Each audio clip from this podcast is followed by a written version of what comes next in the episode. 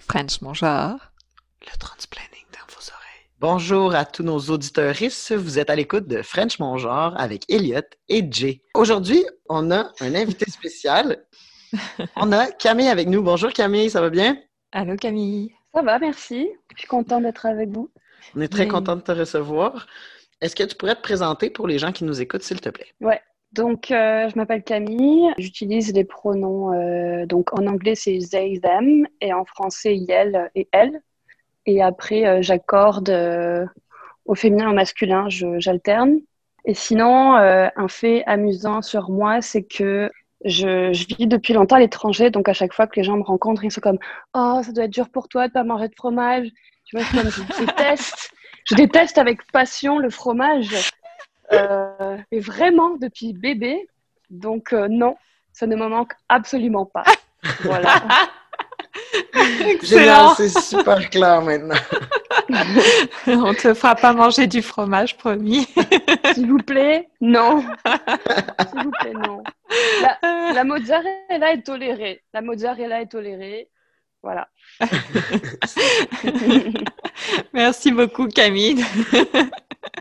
OK, fait que aujourd'hui notre question, on commence bah, d'ailleurs en fait bonne année à tous parce que c'est euh, notre premier épisode de, l'année. Oui, en espérant que 2021 soit beaucoup mieux. oui. ouais. Ça peut pas être pire de toute différent. façon. ouais. Et donc, la question qu'on se pose aujourd'hui, c'est quoi la non-binarité? Moi, je ne vais pas répondre à cette question-là. Je vais vous laisser la parole aujourd'hui. Est-ce que vous avez envie de commencer en me donnant chacune, chacun, chacune votre définition de non-binarité? Bien sûr. Tu veux commencer, Camille? Euh, ouais. Bah, pour moi, en fait, la non-binarité, c'est une identité de genre qui s'inscrit hors de la binarité homme-femme. Euh, je considère que ça fait partie des transidentités. Et après que dans la non-binarité, il y a plusieurs façons en fait de ressentir ou de vivre son genre. Donc euh, en soi, pour moi, c'est un terme euh, parce qu'il est courant que j'utilise, parce que les gens comprennent ce à quoi je fais référence. C'est pas forcément exactement comme ça que je vis mon genre au quotidien, mais mais je suis aussi ok avec ces contradictions ou ces, ces, petites dissonances là. Mhm. Tu dis que tu le vis pas comme ça au quotidien. Comment tu le dirais dans tes propres mots? En fait, j'ai l'impression que mon genre est comme indépendant du spectre euh, féminin-masculin. Des fois, j'ai l'impression que les gens ils s'imaginent la non-binarité, c'est que tu es neutre, tu te situes au milieu, ou alors tu es peut-être euh, un peu plus masque, un peu plus féminin. Pour moi, en fait, c'est comme indépendant vraiment de ce qu'on considère comme masculin et féminin. C'est genre, je, je sens que j'ai un genre parce qu'il y a des personnes qui, mettons, disent qu'elles n'ont pas de genre ou qu'elles sont un troisième genre, mais j'arrive pas vraiment en fait à l'expliquer justement. C'est pour ça que je considère que non-binaire, ça reste quand même pertinent, puisque la non-binarité, c'est quand même de sortir des carcans homme-femme. Mm-hmm. Mais d'un côté, je suis aussi un peu critique de se définir par ce qu'on n'est pas. Genre, ok, je suis pas binaire, mais qu'est-ce que je suis?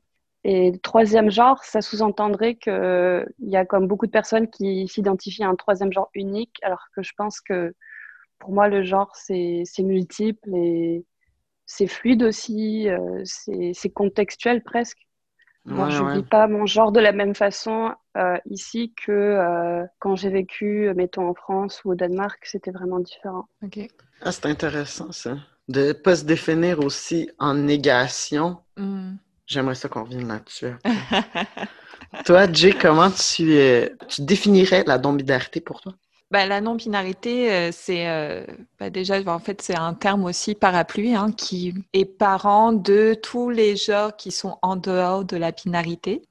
Moi, je me considère en tant que personne non-binaire, mais en même temps, je ne sens pas vraiment que je suis reliée à un genre. En fait, je trouve ma place dans euh, le fait de pas me genrer. C'est pas vraiment entre les deux parce que c'est pas du tout entre les deux pour moi. Ça, ça veut rien dire en fait. D'être une femme ou à être un homme. Enfin, en tout cas, je comprends pas. Donc, euh... j'ai l'impression que vous vous rejoignez vraiment dans vos définitions de juste refuser ce spectre-là ou ces deux cases-là. Oui, oui, oui. Bah, en fait, moi, je me suis vraiment reconnue dans ça, en fait, où j'ai pris plus euh, ma place quand j'ai découvert que, en fait, euh, j'étais pas reliée à un, un genre, en fait. Ouais, puis j'imagine le fait de ne pas être relié à aucun genre, ça donne une espèce de liberté pour après faire ce que vous avez vraiment envie de faire. Puis de vous... Mm-hmm. Exactement, ouais. Camille parlait de ne pas se définir par la négation. en donnant sa définition. Est-ce que toi aussi, Jay, tu te reconnais un peu là-dedans? Est-ce que vous avez vous sentez que vous auriez besoin d'avoir un mot pour vous définir qui n'est pas négation de la binarité? Moi, en fait, j'aime quand même bien le terme non-binaire parce que moi, j'aime bien dire non. Alors, des fois, euh, je pense que je choisis mm. mes mots et puis en fait, je suis comme non, binaire, voilà. Mm-hmm. non, votre système, non. Ouais. Mm. Mais après, un autre mot qui peut être utilisé sans la négation, c'est être trans, parce que pour moi, la non-binarité, c'est une identité trans, en fait.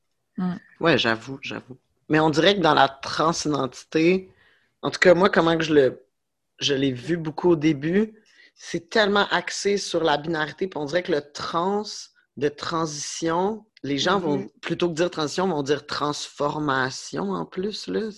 Qui... Faut pas dire ça, là, Non. Note, On dit pas une transformation, c'est une transition. Bien sûr. Mais on dirait que vu que ça implique de partir du point A pour aller à un point B, ça, il n'y a pas ça, je trouve, dans vos, dans vos définitions de non-binarité, cette espèce de, de mm-hmm. sauter la clôture, entre guillemets, tu sais, comme d'une boîte à l'autre. Ouais. Mm. C'est intéressant ce que tu dis parce que pour moi, trans, ça peut être aussi, euh, tu sais, euh, like transient, genre transient, quelque chose qui, qui est en mouvement, mais qui a pas ah. forcément de. qui est un peu dans le like, de liminal space, mm. genre un peu euh, à la marge. et je pense qu'en fait, peut-être ça me convient qu'il n'y ait pas de terme qui puisse exactement définir mon genre parce que je peux, je peux le vivre avec plus de liberté, justement. Mm-hmm. Ouais. J'avoue, parce qu'après, on se défait de toutes ces carcanes de définition-là. Mm-hmm. C'est mm-hmm. certain. Mais c'est intéressant l'idée de, liminalité avec la transition. Je l'avais jamais entendu comme ça. Je vais refaire mes petites euh, réflexions.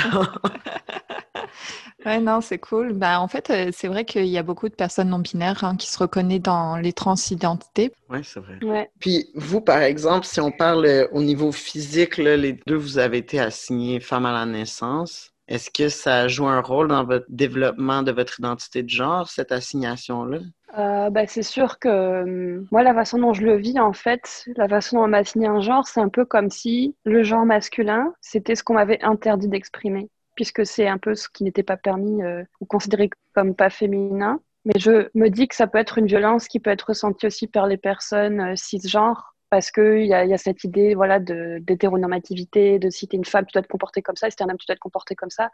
Je pense pas que c'est forcément spécifique aux personnes trans et non-binaires, mais peut-être que pour moi, je l'ai vraiment vécu comme ça, comme s'il y avait une part de mon identité que j'ai pas pu explorer pendant beaucoup d'années, parce qu'aussi le concept de transidentité ou de non-binarité ne faisait pas partie de, des possibles mmh. jusqu'à ce que ben, je, je, devienne adulte, que je comprenne que les personnes trans existent, qu'après euh, je, vienne à Montréal où pour la première fois aussi j'étais en contact avec des communautés queer, donc c'est devenu comme possible. Mais si t'as pas les mots pour définir qui t'es, c'est compliqué. Donc je me rappelle quand même assez jeune quand j'étais ado parce que c'est là aussi que je me suis rendu compte que j'étais lesbienne, du moins que ouais, j'ai commencé à m'identifier comme ça. Mais j'étais un peu confuse par rapport à mon attirance parce que je me disais, bon, je suis attirée par les femmes, mais est-ce que c'est les femmes qui m'attirent ou est-ce que c'est la féminité? Est-ce que hmm. euh, je pourrais comme coucher avec un homme très féminin? J'étais un peu, euh, je sentais qu'au niveau du genre, il y avait un truc, euh, il y avait un truc foireux avec la définition de la société. Je, je, sentais, il y a une arnaque, tu vois? Ouais, ouais. Je sentais qu'il y avait une arnaque, mais j'avais pas les. Ouais, enfin, j'étais pas au courant de toutes ces théories queer en fait qui se développaient à peu près au moment où moi j'étais j'étais bébé quoi. Donc ça arrivait plus tard et après d'être signer femme, bah, je pense que oui, ça nous conditionne parce que on est quand même le deuxième sexe. Hein, euh, enfin, mm-hmm. il y a un rapport de domination avec les hommes. Euh, quand tu es lesbienne aussi, c'est particulier parce que tu ne relationnes pas spécialement avec les hommes, donc tu as un rapport aussi compliqué avec ça. Tu es un peu fétichisé, exotique. Puis euh, je trouve aussi que justement, mon rapport aux femmes, je me sentais peut-être pas légitime d'être entreprenant, et là, je pense que maintenant que je suis plus claire avec mon genre, c'est comme si je me sentais plus libre d'être moi-même et que ça impacte aussi ma manière de vivre mes relations. Wow. Oui, ben, je, ben, je me retrouve euh, quand même pas mal dans ce que tu dis, euh, Camille. Là. Je me souviens depuis très petit, euh, je me suis toujours demandé pourquoi j'étais une fille en fait et pourquoi euh, j'étais euh, traitée différemment que les garçons en fait. Pourquoi j'avais pas le droit de, pourquoi on me proposait pas des activités que les garçons faisaient? Et puis, quand j'ai découvert le, alors, j'étais vraiment très petite. Hein. Je pense que je, je, devais avoir en dessous de 10 ans. Et puis, quand j'ai découvert le terme, euh, voyons.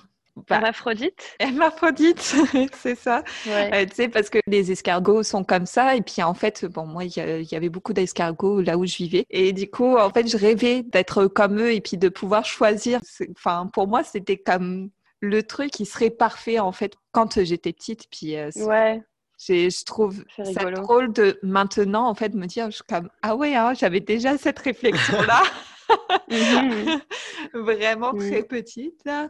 Puis ouais, effectivement, c'est euh, après quand j'ai fait mon coming out euh, lesbien où euh, je me suis un peu posé la question, est-ce que est-ce que vraiment je suis attirée par, par les femmes ou est-ce que c'est parce que je suis vraiment, je me reconnais en tant que femme aussi? Je sais, j'avais un peu, un peu mis de côté en fait le genre aussi parce que je me suis dit lesbienne, en fait, ça, répondait vraiment à plein de questionnements. Je pense que j'ai eu un cheminement similaire au niveau de la chronologie aussi. Puis, est-ce qu'aujourd'hui, vous diriez que vous vous reconnaissez encore comme personne lesbienne ou c'est plus quelque chose qui est d'actualité? Parce que ça a rapport quand même avec votre identité de genre. Est-ce que vous vous reconnaissez encore dans cette communauté-là ou dans cette appellation-là? C'est vraiment une question que je me euh, pose bah, honnêtement. ça vient Non, mais c'est aussi une question que je me suis posée. J'en parlais justement. Euh, avec une amie euh, qui est aussi euh, trans non-binaire et on parlait de comment on se situe là-dessus. Parce que moi, en fait, comme jusqu'à mes 25 ans, j'étais strictement attirée par des femmes comme cis. Et après, euh, je sais pas, j'ai eu une expérience où j'ai commencé à ressentir du désir aussi envers des corps comme masculins, on va dire. Donc j'ai exploré un peu à ce niveau-là. Je me suis rendu compte très tôt que les hommes cis, euh, non merci. Mais disons qu'aussi, ouais, je pense que de moi, de prendre conscience de ma non-binarité, je n'avais pas envie de comme juste centrer ma sexualité, mon attirance qu'envers des femmes cis, parce que ben, j'ai aussi fréquenté en fait des personnes en binaire. Donc déjà, ça venait un peu me confronter à ce niveau-là, même si ces personnes n'ont pas du tout dit qu'elles se sentaient exclues par le fait que moi, je me définissais comme lesbienne.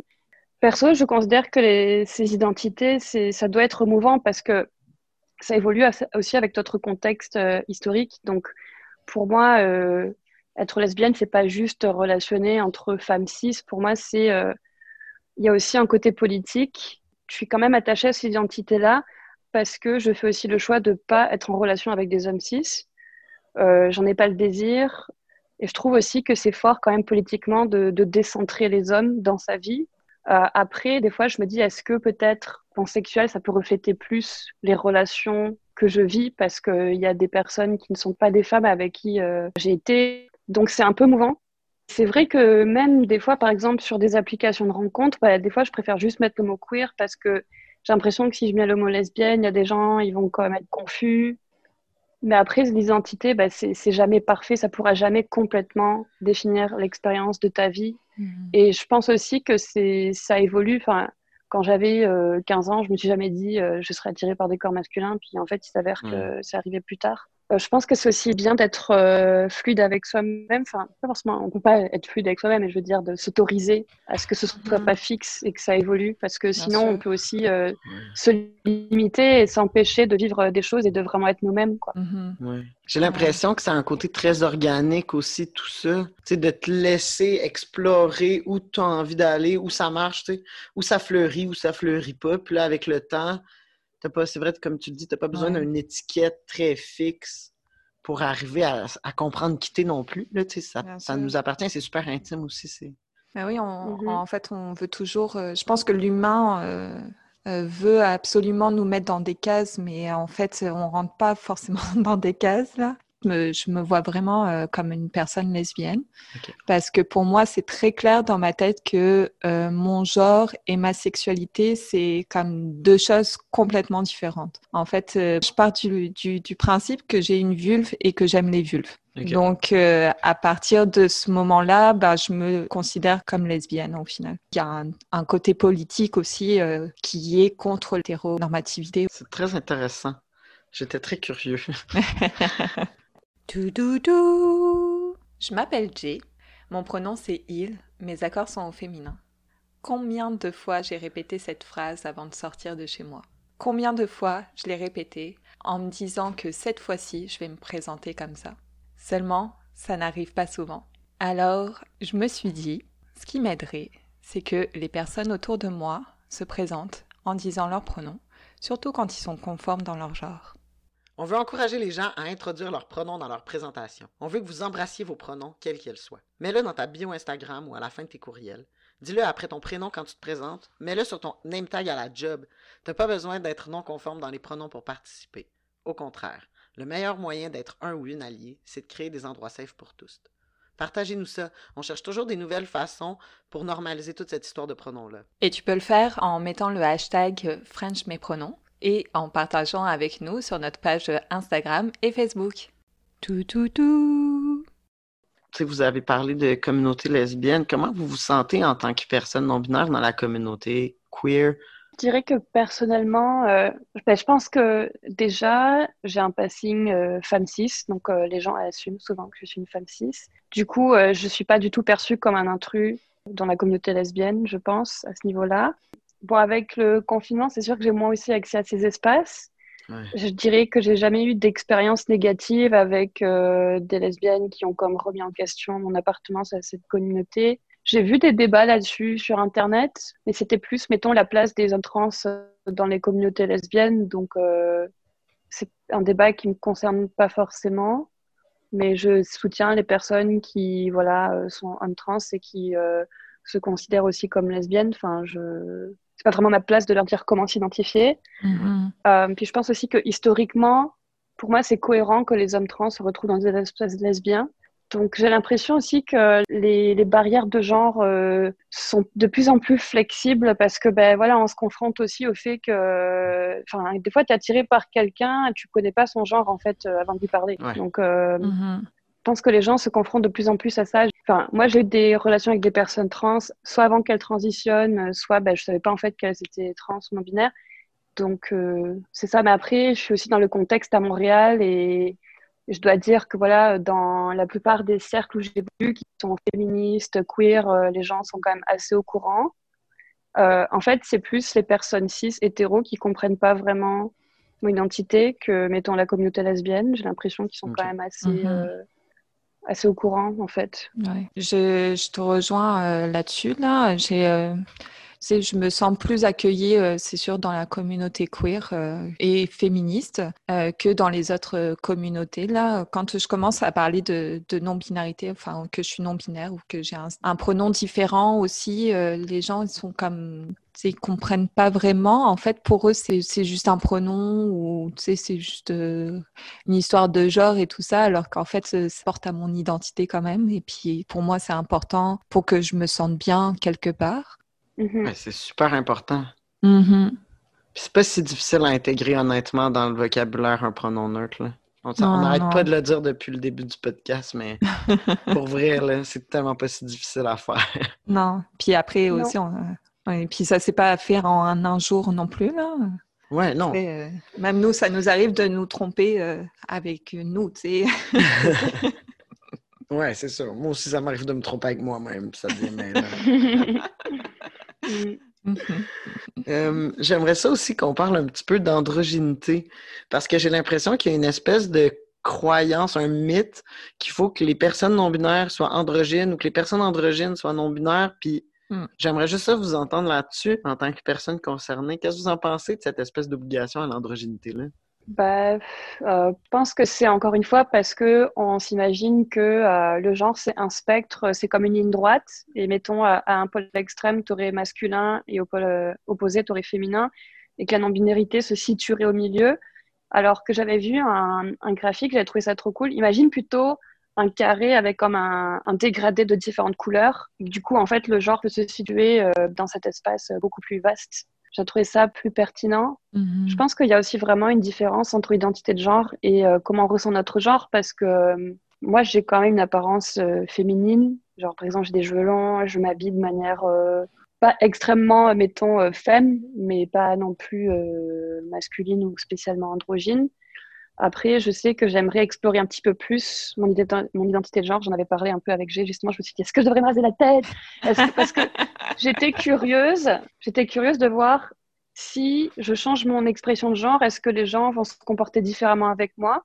Et c'était plus pour voir est-ce que ça me permettrait de vivre des choses différentes d'un point de vue social Et j'aime aussi explorer euh, le genre, genre essayer d'adopter peut-être des façons de bouger ou de se mouvoir plus masculines juste pour voir comment je le vis ou de m'autoriser à vivre ou faire des choses qui sont considérées comme des trucs de mec. Et ça pourrait être un truc stupide, mais comme juste s'autoriser euh, à ressentir euh, la colère ou la violence, mm-hmm. qui je trouve des fois c'est très facile pour les hommes, c'est moins facile pour les, comme les personnes, j'ai envie de dire, conditionnées comme femmes, parce que je trouve que c'est le terme le plus approprié.